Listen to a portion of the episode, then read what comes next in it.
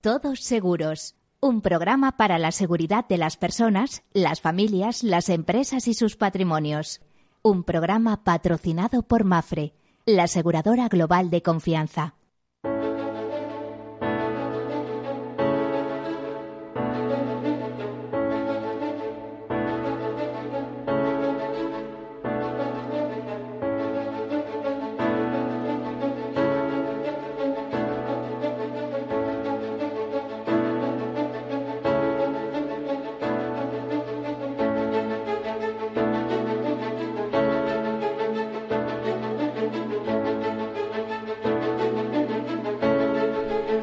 Hola, bienvenidos. Buen mediodía. Darles los buenos días. Siempre digo mediodía porque hemos pasado ya ese meridiano. Son las 12.05, casi 06, ya en 5 segundos, en 3 prácticamente. Eh, decirles que este es el programa que en clave de seguro, seguridad, previsión y prevención hablamos de riesgos, damos pistas sobre los riesgos, opiniones, informaciones eh, buenos consejos, traemos buenos especialistas que saben lo que se mueve y lo que no se mueve. Cuando hablamos de riesgos es que cada vez nos introducimos más en ese concepto, en esa conceptualización del riesgo desde la perspectiva de gestión de riesgos, de risk management. Eh, cuando hablamos de, de, gestión de riesgos queremos decir todo ese proceso que implica o que empieza por la identificación, por su análisis, por su cuantificación, también en muchas ocasiones por su financiación y una financiación que a veces decidimos que sea que se convierta en autoseguro, es decir, no queremos transferirla al mercado y nosotros corremos con lo que pueda pasar. Bueno, a veces es una buena decisión y otras no tanto.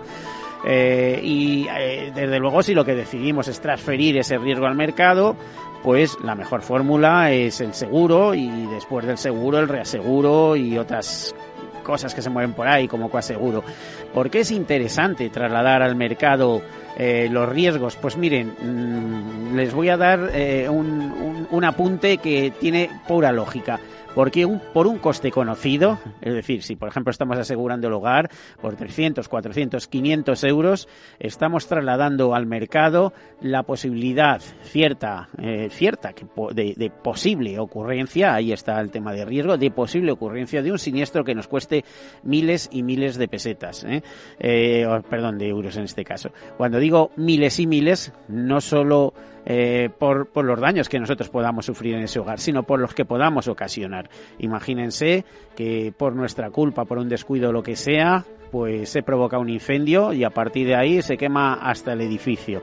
Pues si no fuera por el seguro de vida y los seguros colaterales que hay por ahí de, de, de de comunidades, etcétera, se pueden imaginar lo que supone eso. Eso es la, la parte de pérdida de patrimonio, eh, pues una responsabilidad, un quebradero de cabeza y, y, tener que atender a tus responsabilidades con todos los medios que tienes a tu alcance, con todos tus bienes.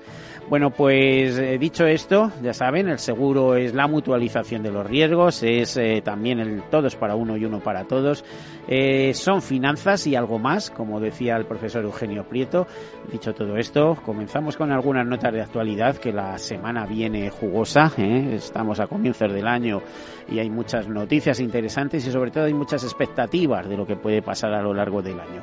Comenzamos con algunas noticias y después con nuestra iba a decir entrevista, pero será una mesa interesante para hablar de economía, panorama económico y sectorial. Comenzamos.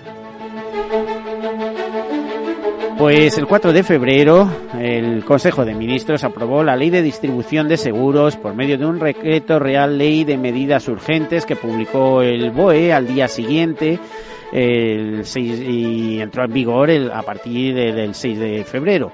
Esto se produce con casi dos años de retraso eh, respecto a lo que estaba previsto que saliera esta ley, que es la que adapta la directiva de distribución. Bueno, pues eh, este Real Decreto de medidas urgentes, eh, como digo, transpone, transpone, eh, hace la transposición definitivamente de la directiva de, eh, distribución de seguros y reaseguros y además paraliza las posibles sanciones a las que podríamos, en las que podríamos haber incurrido ante la Unión Europea. Queda el trámite del Parlamento, que en el plazo máximo de un mes tiene que decidir si ratifica este Real Decreto o prefiere que se elabore una ley propia. ¿eh? Si vamos a una ley propia, pues también nos tiraremos una buena temporada. En cualquier caso, va a quedar derogada la anterior ley de mediación. Eh, que sepamos, toda la mediación de seguros eh, da la bienvenida a esta ley de distribución en la que se equiparan todos los distribuidores, tanto compañías como agentes, eh, como mediadores de seguros complementarios, comparadores, etcétera, etcétera. Eh, además tendrán todos la oportunidad de vender, pues más o menos, según esta ley, en las mismas condiciones. Pero ya les digo que queda por saber si se hará una ley propia o será suficiente eh, con ese Real Decreto, que me parece a mí que no. Bueno, esa es una primera noticia. Otra importante de ayer mismo es que eh, UNESPA, en base a los estudios que realiza IFEA, Investigación Cooperativa entre Entidades Aseguradoras, nos comenta que el seguro de vida ya gestiona 241.000 millones de euros por cuenta de sus clientes. Eso supone un ahorro gestionado de un 5% más que en el año 2019.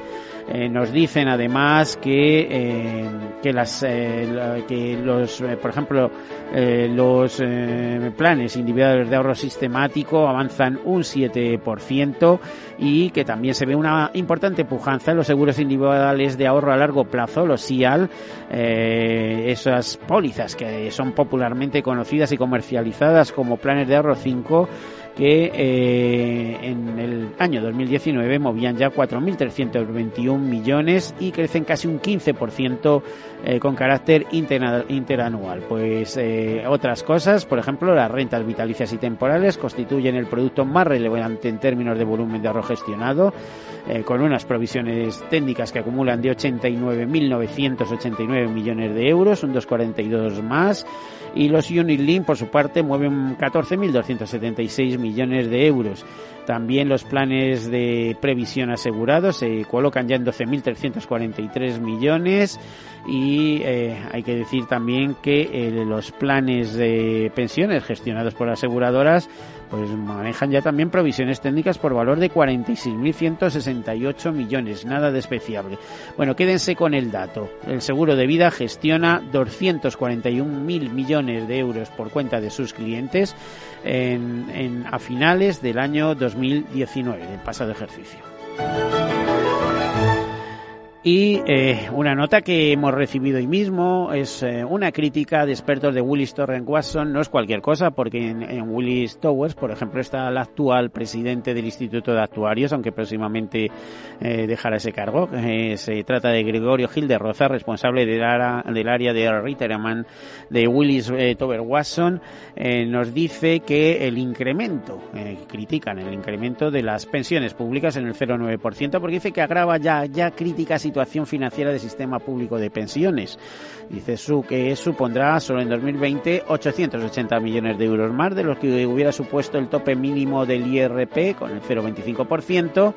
Nos dice también que el valor actual, eh, el impacto de toda la vida de los pensionistas ascenderá casi a 11.000 millones eh, de euros en valor actual y esta consultora, Willis Tower Watson, propone cuatro medidas clave para avanzar hacia una solución justa y financieramente sostenible. Nos dicen, por ejemplo, entre esas eh, medidas, pues que eh, lo primero que habría que hacer, en primer lugar, es repartir el esfuerzo de sostenimiento de la seguridad social entre todos los españoles, no solo entre los cotizantes, asumiendo una mayor parte aquellos más jóvenes que tendrán más tiempo de planificar su propia jubilación entre ustedes y nosotros. Están proponiendo que si los jóvenes ya ganan poco dinero, pues que encima ahorren, ¿eh? después de pagar sus cotizaciones o las empresas que les paguen sus cotizaciones, o en el caso de los autónomos, que se hagan cargo ellos mismos, pues que encima que ahorren más.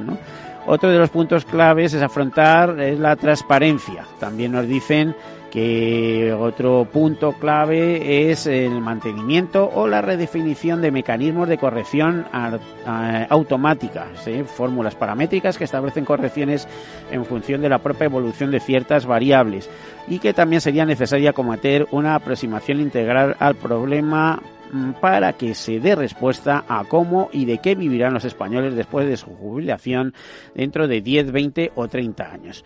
Bueno, pues el melón de la jubilación en nuestro país es como otros, ¿eh? como otros, porque estamos hablando de jubilación, pero podríamos hablar de empleo, eh, situaciones inexplicables con un 14% de paro que tenemos en España y sabemos eh, que hay una presión enorme por eh, entrar en nuestro país, por la inmigración, por, por muchísimos, eh, eh, por la ley de memoria histórica, por ejemplo, que, que de alguna manera lo que va a incrementar o está incrementando ya es el número de españoles, en, sobre todo en América Latina, que quieren venir a nuestro país y trabajar aquí con nosotros, en, un país que además tenemos la generación, como todos eh, se ha dicho muchas veces, la generación más preparada que existe y sin embargo se tiene que ir a buscar puestos al extranjero. Y por otro lado, pues eh, hay mucha gente deseando venir aquí.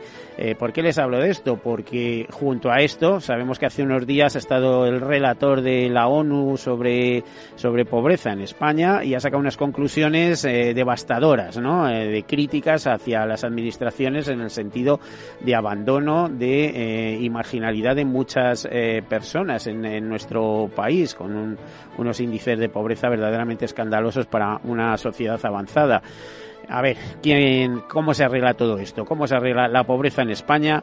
¿Cómo se arregla el que la gente más preparada tenga que salir de España mientras están, mmm, eh, tengamos, tenemos una fuerte afluencia de, de, de inmigrantes? ¿O cómo se arregla el tema de las pensiones? Al final, como vemos, es un panorama complicado que, por cierto, intentaremos eh, dilucidar con las personas que hoy nos acompañan, con estos grandes economistas que nos acompañan hoy. Más notas de actualidad. Das Seguros es líder en categoría de web y blog del ranking de presencia Internet de innovación aseguradora. Innovación aseguradora, le recuerdo, es la especialista en realizar análisis de aseguradoras y entidades financieras para la elaboración de ranking y estudios con el objetivo de impulsar la tecnología y la innovación en el sector. Pues como les decía, ha seleccionado a Das Seguros, una empresa del grupo Ergo. Ergo a su vez es el grupo de seguros directos del grupo Munirre, eh, como líder en las categorías de web y blog en su ranking de presencia en Internet de entidades aseguradoras. Por otro lado, eh, General y España ha sido galardonada con el premio APILL o APIL eh, a la excelencia en e-learning en la categoría de solución más innovadora y otro tema de problemas o que están denotando grandes problemas que tenemos en el agro, no solo por el campo, por, el, por la, pérdida de rentas eh, de los agricultores, y ya saben la, el estallido social que está habiendo en ese tema, sino por la enorme siniestralidad producida por diversas causas, pero más que nada cambio climático. Por ejemplo, Agroseguro en una nota nos cuenta o nos dice que la siniestralidad del seguro agrario superó los 640 millones de euros en 2019. Vamos, seguro que ha superado en tres veces las primas recaudadas, eh, incluso con ayudas estatales. Dice que la superficie total siniestrada ascendió a casi 1,9 millones de hectáreas. Prácticamente la mitad, cerca de un millón, corresponde a daños por sequía en cultivos herbáceos. En frutales, con 115,17 millones de euros y cultivos herbáceos con 115,10 millones, acumulan cerca del 50% del total de indemnizaciones agrícolas y las comunidades autónomas más afectadas son Murcia y Castilla-León, con más de 112 y 104 millones de euros respectivamente. Le siguen Castilla-La Mancha, Comunidad Valenciana y Extremadura. Por si esto fuera poco, Agroseguro abonó además más de 21,5 millones de euros a asegurados del olivar por siniestros en 2019 y si juntáramos todos los desastres, a ver si podemos repasarlos un día de estos con los expertos del Consorcio de Compensación de Seguros, repasáramos lo, la, las sumas que ha supuesto la siniestralidad de las diversas borrascas que han impactado en, nuestro país el, el año pasado, incluso en las primeras semanas de este año, pues veríamos que el seguro es mucho más útil de lo que nos pensamos. Bueno, y hasta aquí las noticias de actualidad. Repaso, son noticias comentadas, son noticias a veces con opinión también incorporada, pero es que las noticias exentas las pueden leer en cualquier medio de información. Aquí les damos valor añadido, no sé si valor o las desvalorizamos, pero creo que puede ser interesante los comentarios, comentarios que, que se forjan después de muchos años de, de leer información y de escribir sobre el sector asegurador.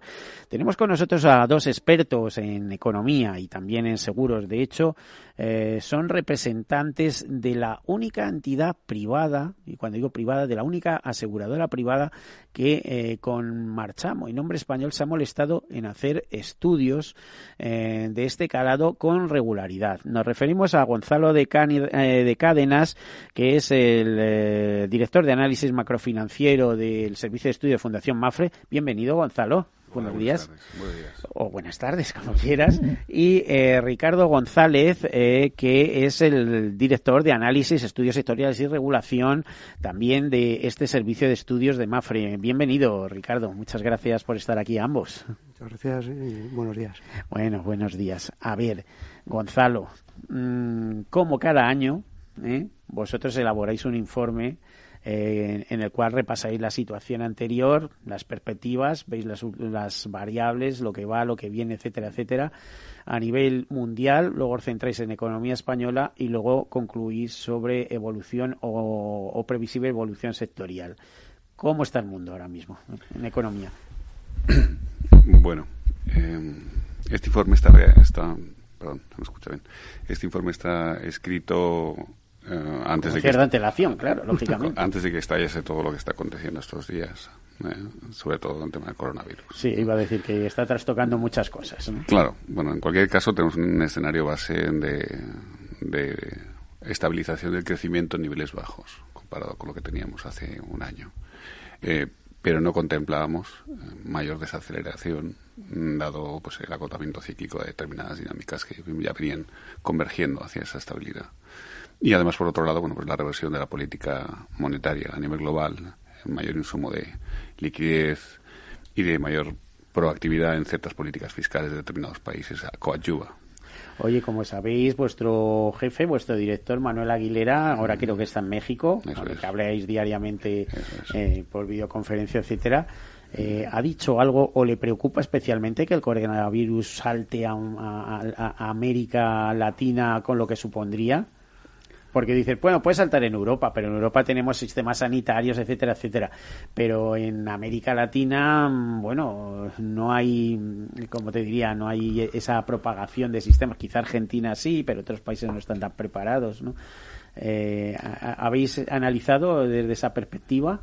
Yo creo que es muy temprano para hacer ese tipo de valoraciones. Lo que está claro es que, dependiendo de cómo se desarrolle el evento, eh, podremos determinar si estamos en un escenario de mayor deterioro económico y mayores consecuencias comerciales u otro. Pero por el momento, las señales que ha habido, a pesar de toda la alarma inicial, es una estabilización del problema, no de una acentuación pese a las anécdotas último momento. Gonzalo, háblame un poquito de lo que supone la desaceleración de la economía china, el mantenimiento o el buen ritmo de la norteamericana, la situación un poco de, digamos, de stand-by de Europa y luego, pues que, nos ayude también Ricardo a entender lo que está sucediendo en la economía española. Bien. Eh, eh, abstrayéndonos un poco de todo lo que está pasando, porque esto es un escenario que no contemplábamos, es un riesgo eh, inoteable. Es un cisne negro, la verdad, ¿no? exacto, es un riesgo inoteable a corto plazo, es lo que en, término, en términos haitianos es incertidumbre haitiana, de ese tipo de incertidumbre que no se puede predecir sus consecuencias. Solo podemos hacer algunos escenarios. Y dejando eso de lado, lo que nosotros veíamos era una estabilización en la actividad global en torno a lo que se creció en el año 2019, en torno al 3, 3,1%. Pero esa es la cota baja, o esa era la cota baja. En esa estabilización lo que antecedía era una recuperación de la actividad hacia un 3,4, un 3,5, un 3,6 durante los años venideros, que es parecido a la media del crecimiento global de los últimos cinco años. En ese crecimiento lo que consideramos que abortaba fundamentalmente era una reemergencia de cierta actividad de los, de los países eh, en vías de desarrollo, de los países emergentes, en especial algunos países que estaban o en recesión o a punto de entrar en recesión o con una actividad muy con mucha una actividad muy átona, como podía ser México, como podía ser Brasil, cosa que ya no vemos para el año que viene.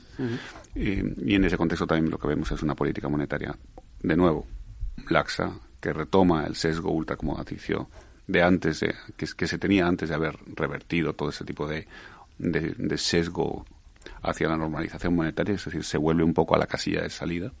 Y además ciertos apuntes de política fiscal que creemos que son eh, saludables en el sentido de que promueven la actividad cíclicamente. Ricardo, nos queda menos de un minuto para irnos a publicidad. Pero danos una opinión, un apunte. ¿La economía española va a marchar bien este año?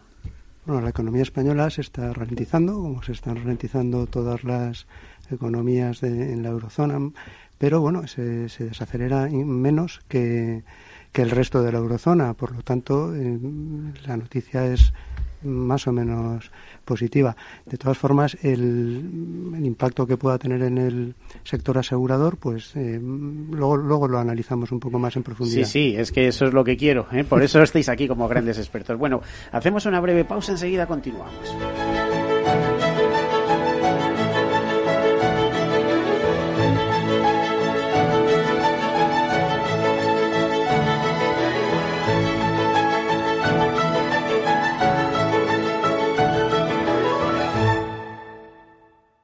Imagina un seguro de salud que te ofrece todas las especialidades con los mejores centros y profesionales.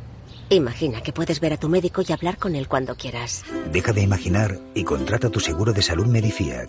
Con una nueva app móvil de videoconsultas médicas. Infórmate sobre Medifiac con tu mediador o en fiac.es. Fiac Seguros. Descomplícate. Hijos de rock and roll, jóvenes que no es que aparquen de oído, aparcan a golpe de batería.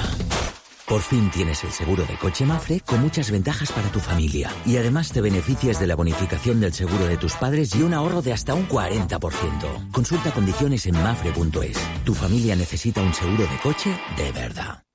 Mi jubilación, el fondo para el máster de mis hijos, la hipoteca de la casa, vender o no vender el apartamento de la sierra, las acciones, el máster, la jubilación, el apartamento, las acciones, la jubilación, el máster, la hipoteca. Cariño, ¿estás bien?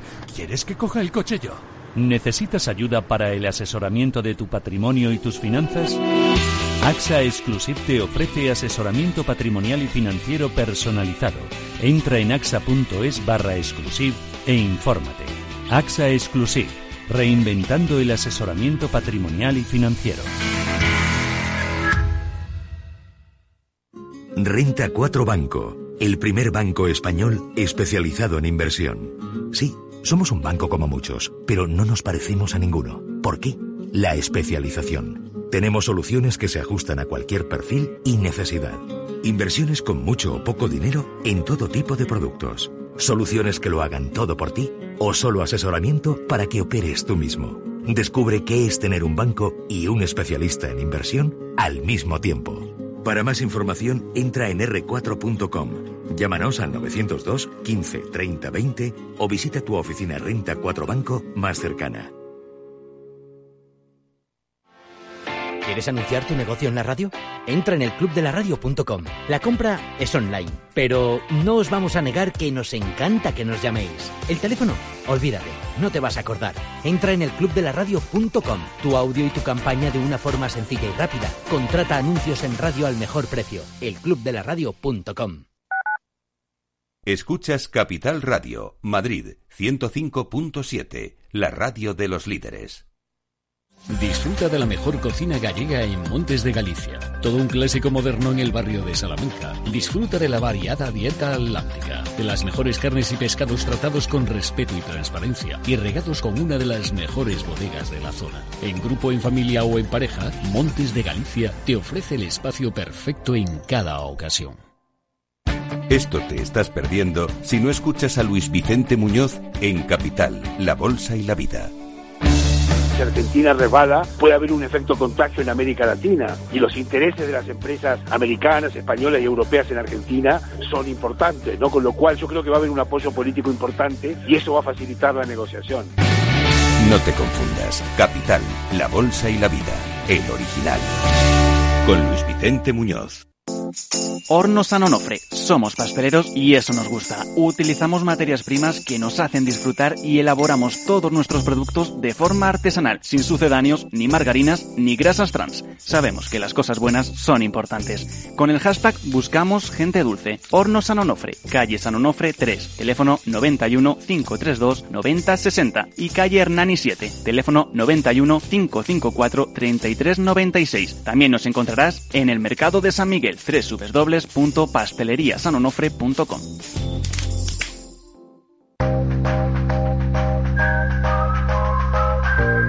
La verdad sobre el trading. veo aquí los yates de los gestores, pero ¿dónde están los yates de los clientes? ¿no? Eh, ese, es el, ese es el punto donde en algún momento se perdió el, el norte. ¿no? La hora Darwinex, cada jueves a las 4 y 20 de la tarde en Capital Radio.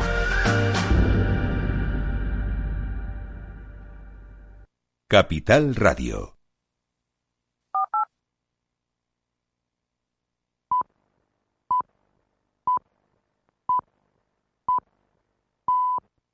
Todos Seguros, un programa patrocinado por Mafre, la aseguradora global de confianza.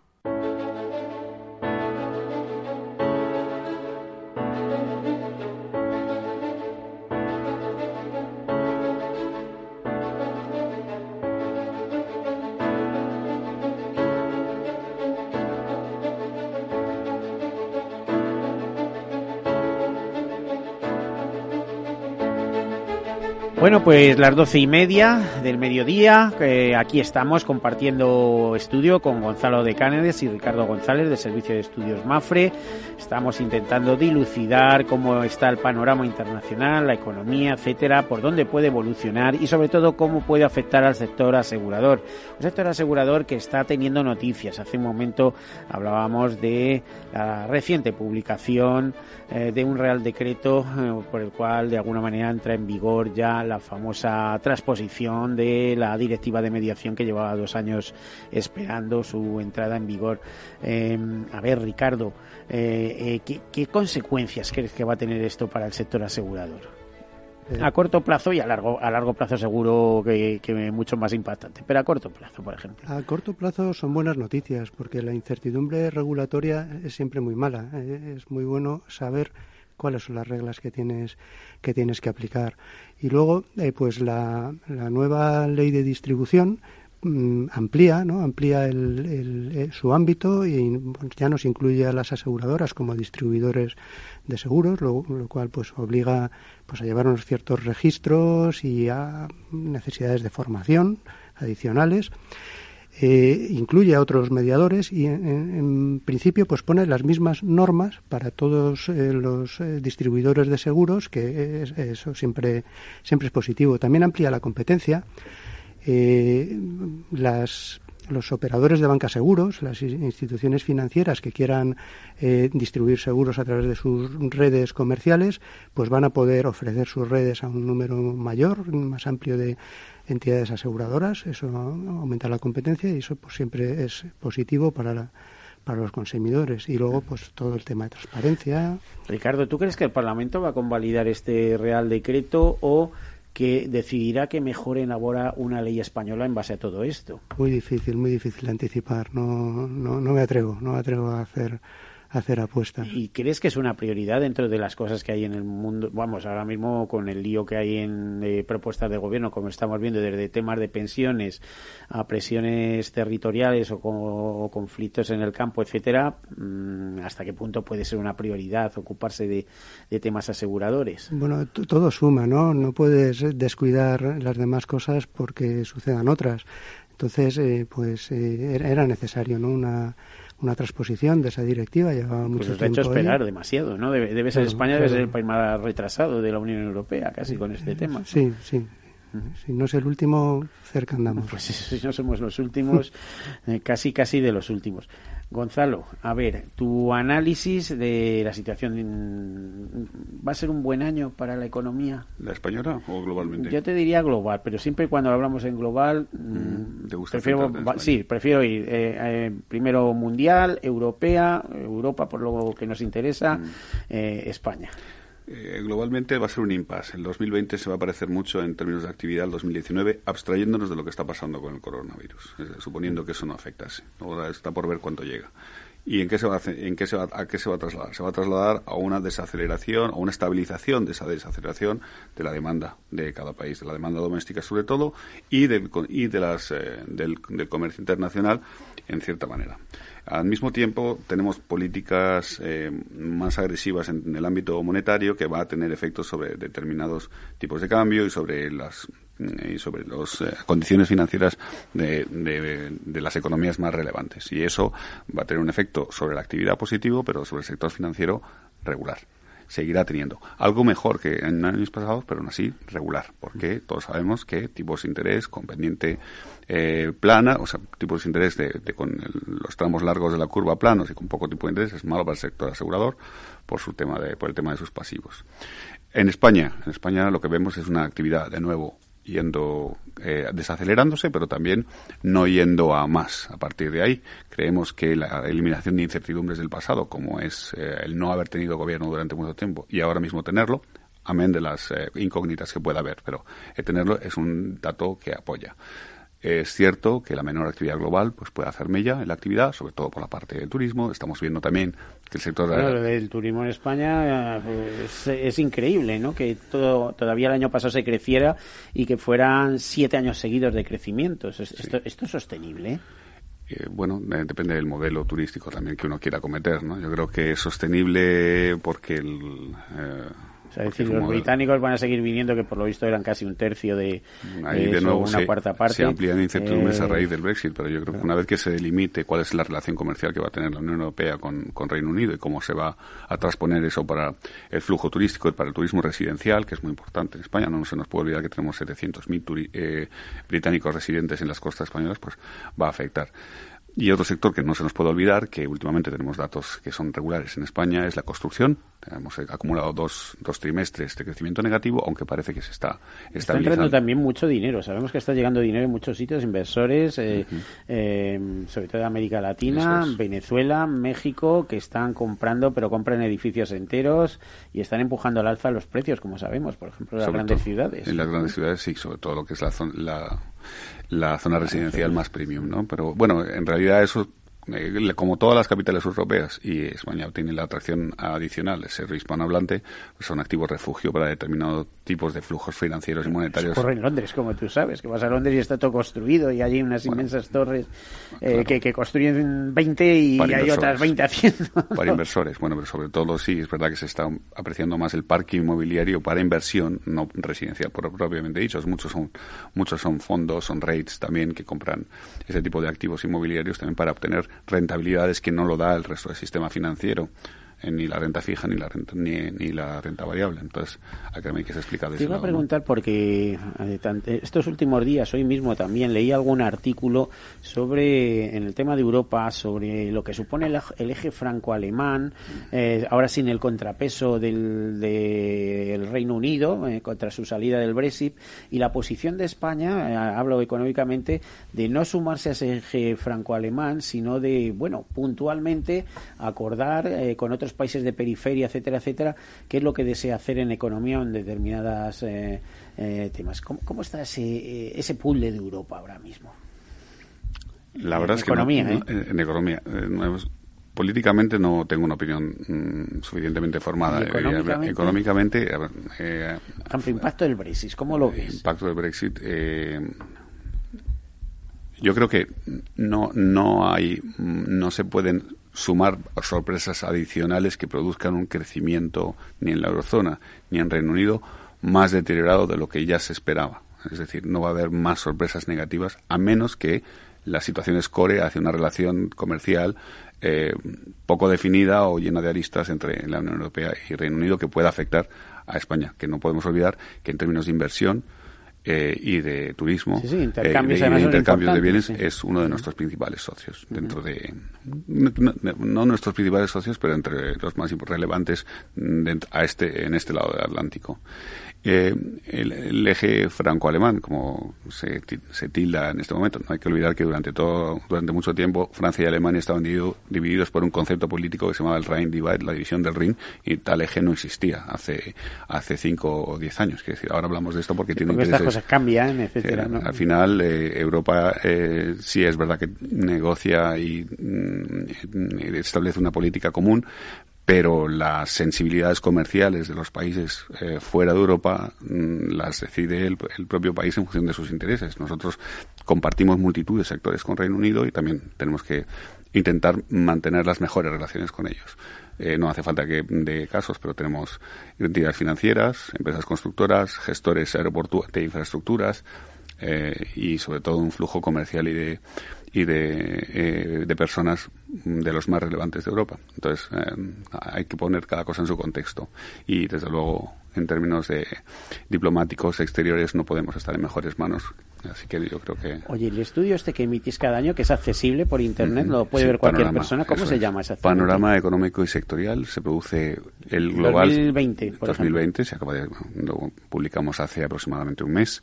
Eh, bueno, lo publicamos el 8 de enero. Eh, se produce anualmente, pero se actualiza trimestralmente, haciéndolo coincidir dos veces al año con las actualizaciones de otros informes similares por entidades multilaterales, tipo Fondo Monetario, Banco Mundial, etcétera, etcétera. Y es un informe que eh, da una visión global y particular de cada país y de su sector eh, asegurador, con las, con las implicaciones económicas y regulatorias eh, que avistamos. Ricardo, y desde el punto de vista de estudios, ¿qué os interesa analizar ahora mismo?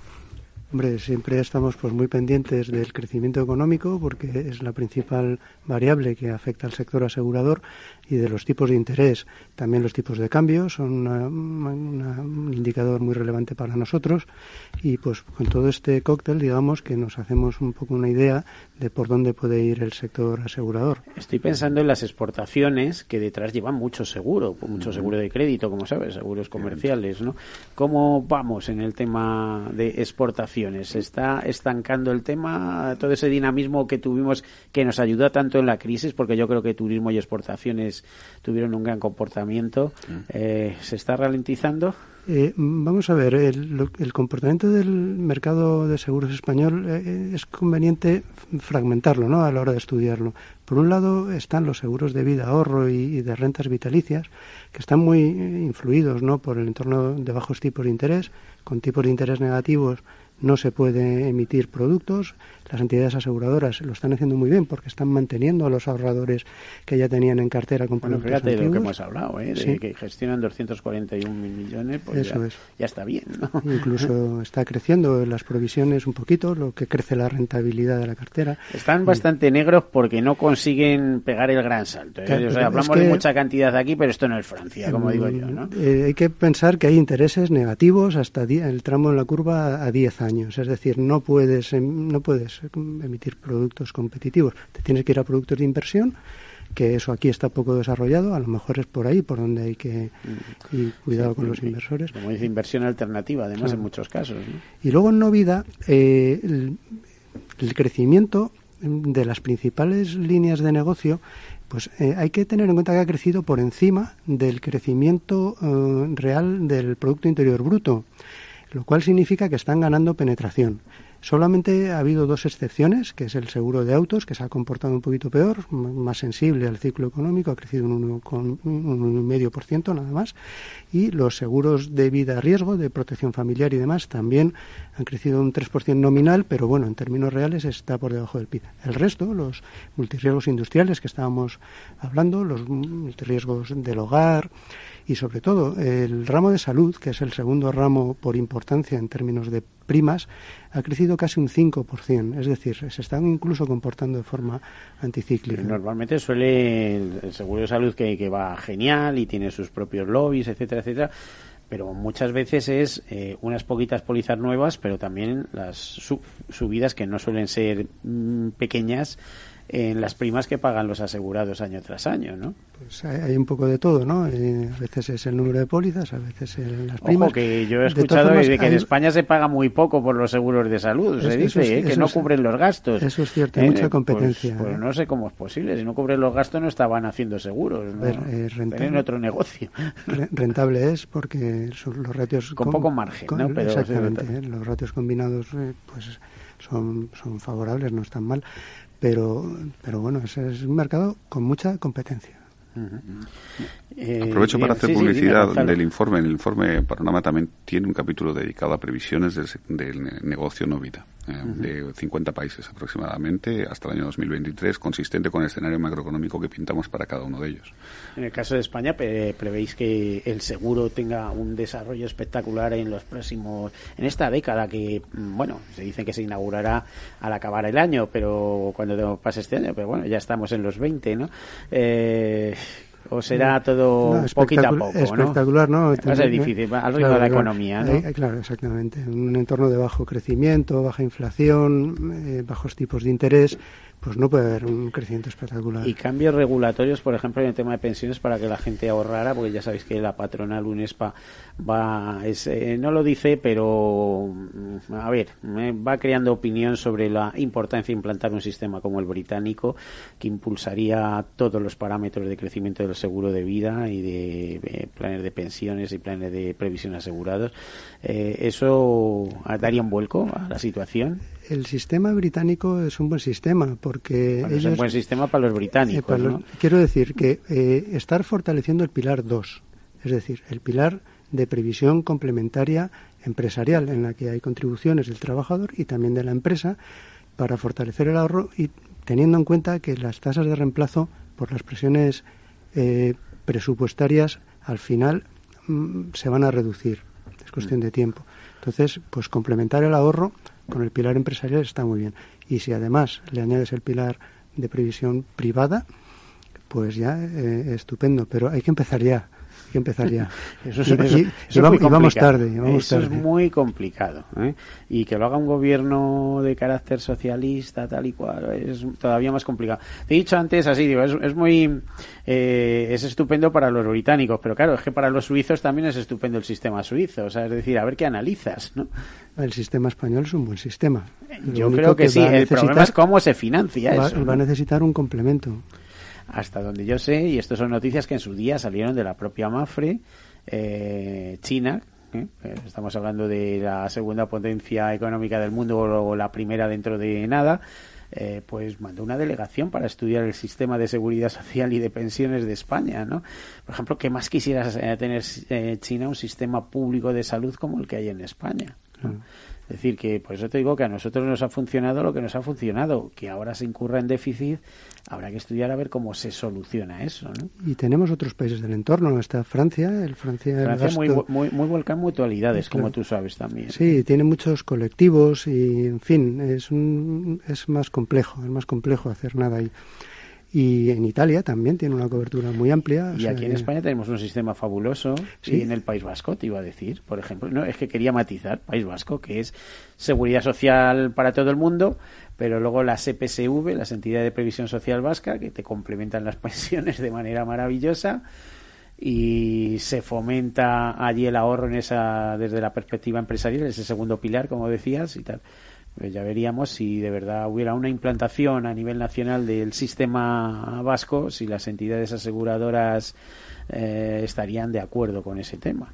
Cualquier cosa que sea fortalecer el pilar 2 es una buena dirección. Y es complicado que se ahorre en este país, ¿no? Es complicado, sí, pero bueno, hay que, hay que intentarlo, ¿no? Por lo menos.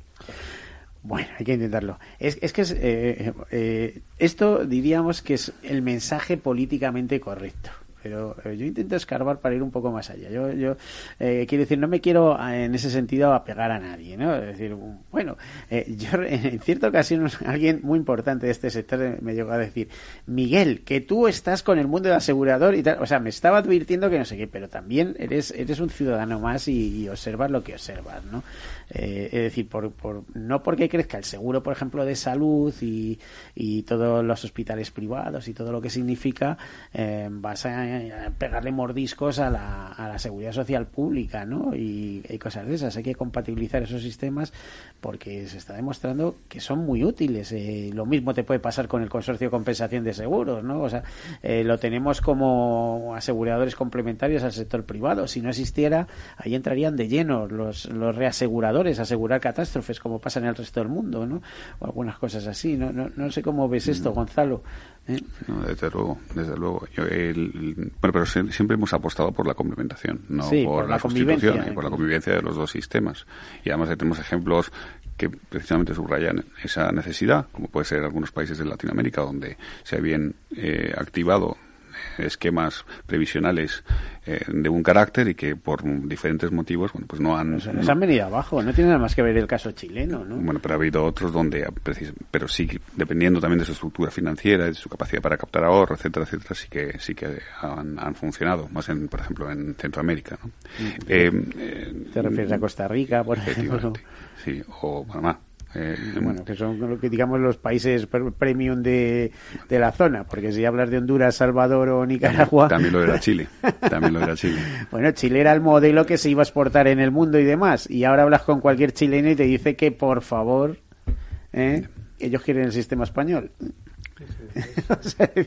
a ver cómo se come esto. Lo que intento decir es que hay ejemplos para las dos cosas, ¿no? Y que lo que es necesario es eh, nivelar cosas. De todas maneras, lo que nosotros intentamos hacer énfasis es que lo que es necesario es promover el ahorro eh, privado intermediado por el sector financiero.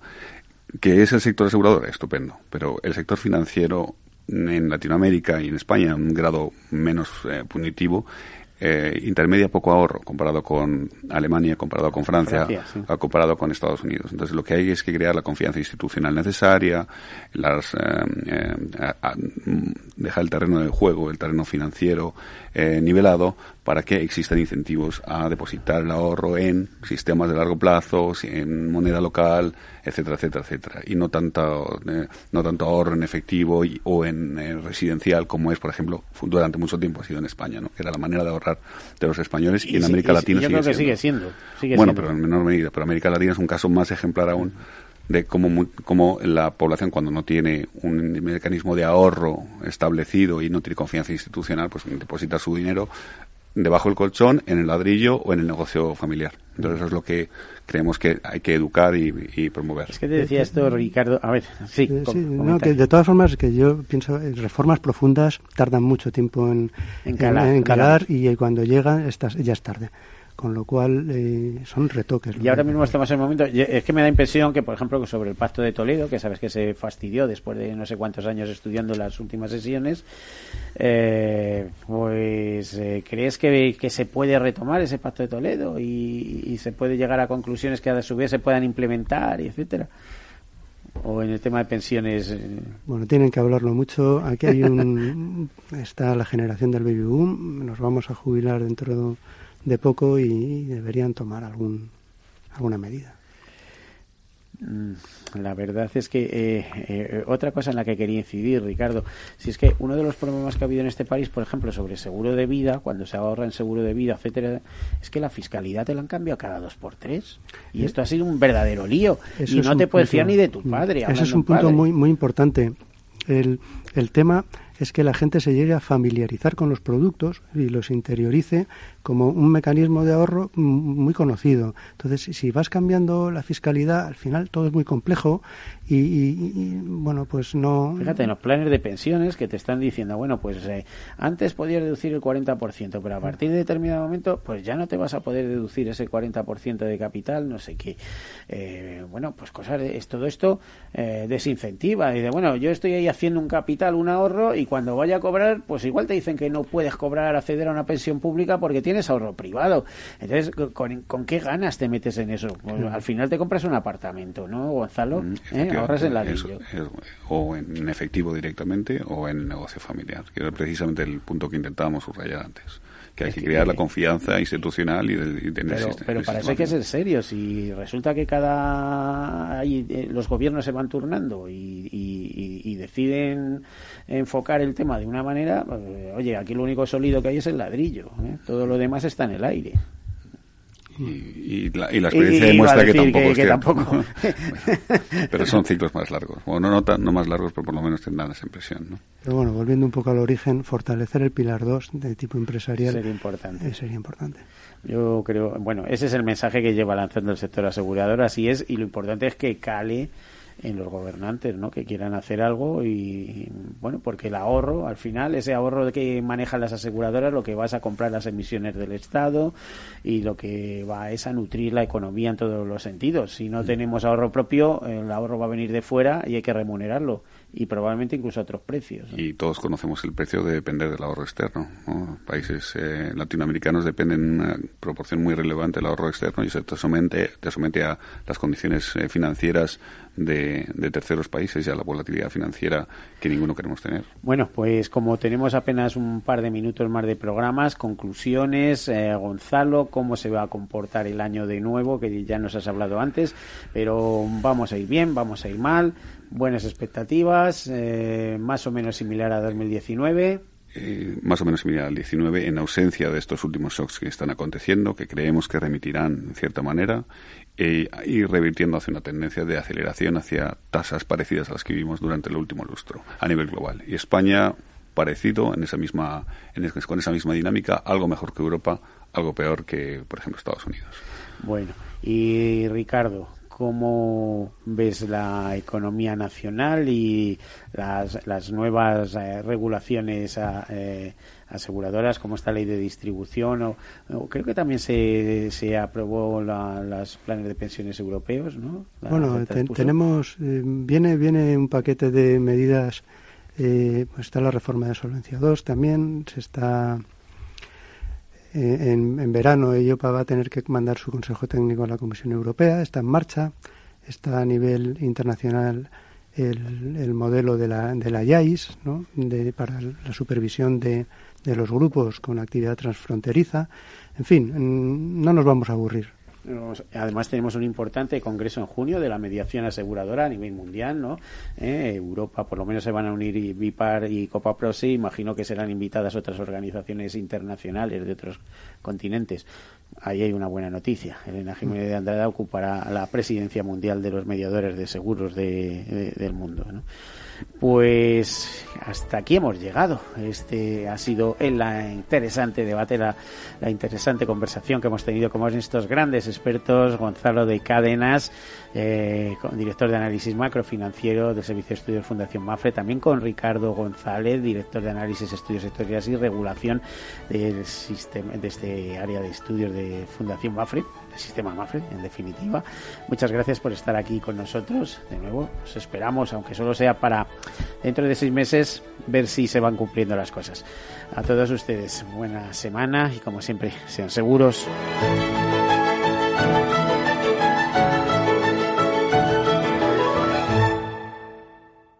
Todos seguros. Un programa patrocinado por Mafre, la aseguradora global de confianza. Padres vintage, nostálgicos que no se cansan de decir que ya no se hacen coches como los de antes.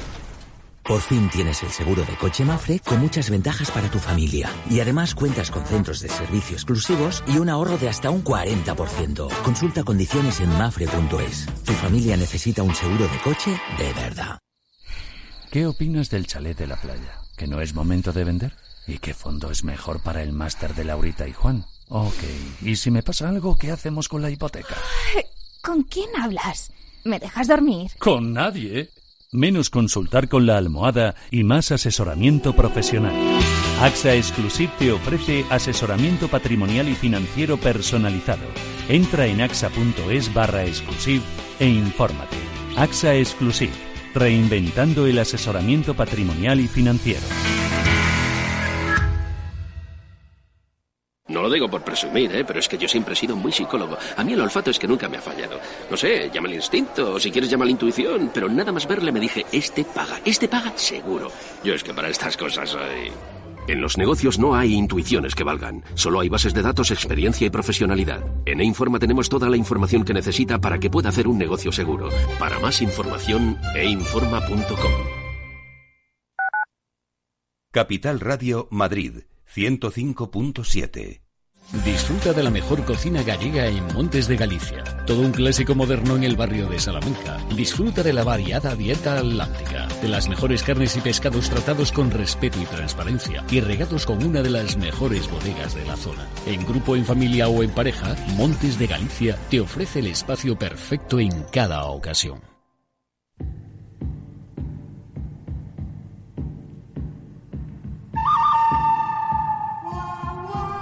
Eran villanos en busca de poder. Querían cambiar el caballo por el falcón. Y por supuesto, querían nuestro dinero. El próximo gobierno tendrá muchos enemigos. El fin de España y el fin del mundo. Habrá quizá también algaradas callejeras. A mí no me roba una señora de Malasaña. Yo creo que sería una irresponsabilidad. Vamos a intentar formar gobierno. No, hombre, no, señor Sánchez. A mí me echaron por mucho menos. El señor Sánchez es como un jinete que va en un caballo directo a un precipicio. Hombre, vamos a ver. Súbase al caballo. Toca afeitarse la barba de nuevo. ¿Pero usted quién se cree que es? Hola, soy Pablo Casado, he perdido cinco elecciones. No sirve absolutamente de nada. Villanos, caballos y mucho, mucho dinero. Cada tarde te espero desde las tres y media en Capital Radio, en Mercado Abierto.